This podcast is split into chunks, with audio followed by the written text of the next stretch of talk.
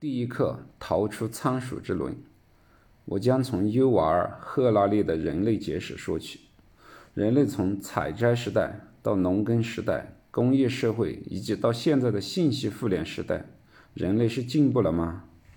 人类在采摘时代待了有两百五十万年的时间，可以说人类大部分的时间都停留在采摘时代。在这个时代，人类所享受的是自由充裕的时间。无压力、无欲望的生活。到了农业社会，食物增加了，同时也产生了剥削阶级，欲望开始膨胀。农民在体力上更加的辛苦，生活状况不见得比采摘时代好。到了工业化社会，精细化分工的出现，个人的独立性逐渐减弱，身体和脑力都受到了资本家的剥削，大量待续的资本被资本家占有。失业、战争伴随着人类。现在的信息互联时代，每个人只是物联网上的一个点，个人已经完全没有独立性。人类被电脑、手机、智能家居设备所奴役，每个月为了支付这些设备所需要的费用，只有努力去工作。人类的欲望越来越强。需要越来越多的现代化设备为我们的生活服务，但另一方面，我们取得挣更多的钱来购买这些服务，似乎他们反而成了我们这个时代的主人，我们成了他们的奴隶。所以，尤瓦尔·赫拉利说：“人类进化是历史上最大的骗局。我们的压力越来越大，自由也越来越少，每个人都想实现人生的梦想。”但是每个月的家庭支出面前，我们都退缩了。要想实现自由，首先要实现的就是财务自由。只有财务自由了，个人的身心才会自由。而我们从小所接受的教育，都是要好好学习，将来才能考上好的大学，考上个好的大学才能找到好的工作，有了好的工作才能得到升职加薪。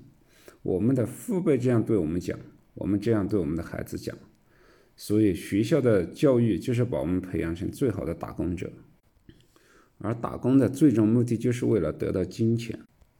可是，对于金钱的运作规律，怎样让钱为我们做事，生出更多的钱来，这些却从来没有人教育过我们。这就是财商教育。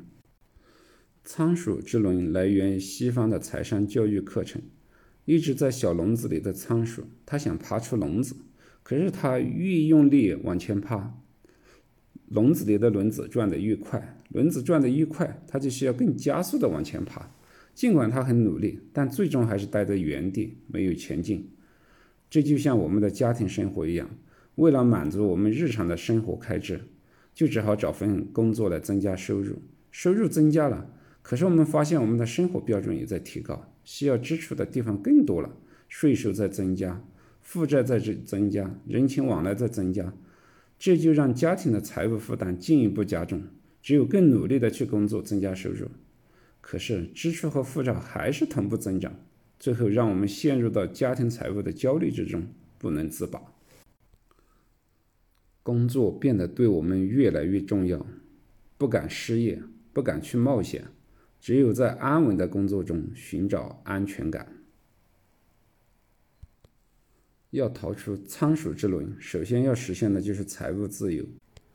要走上财务自由之路，需要考虑做好以下几个方面：首先是减少负债，做到每个月有结余。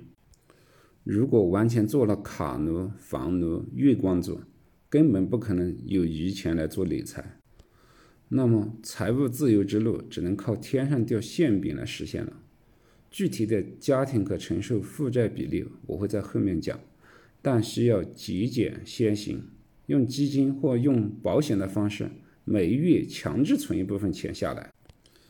其次，要有工资收入以外的现金流，比如说股权回报、专家咨询费用、稿酬、房租收入等，并且对家庭结余的资金要实现长期的增值。如何增值？